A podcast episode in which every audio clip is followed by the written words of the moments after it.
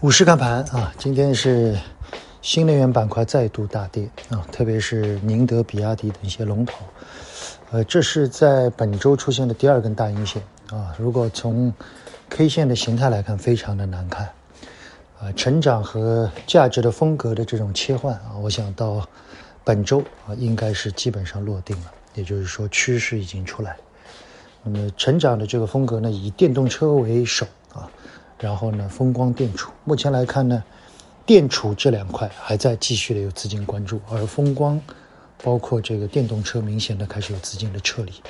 今天我写了篇周报啊，是关于从电动化到智能化，啊，资本市场其实是比较前瞻的。今年是电动化最好的一年，可以说是完成了零到一，开始进入到一到十的阶段，而资本市场的相关的公司呢？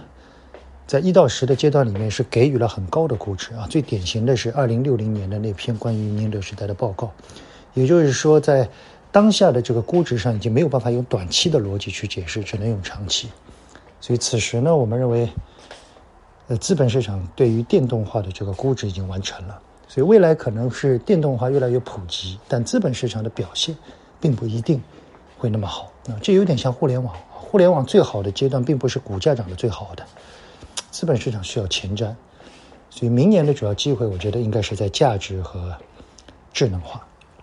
智能化是最重要的主题啊，里面也包括了一些元宇宙的一些消费电子的更新换代。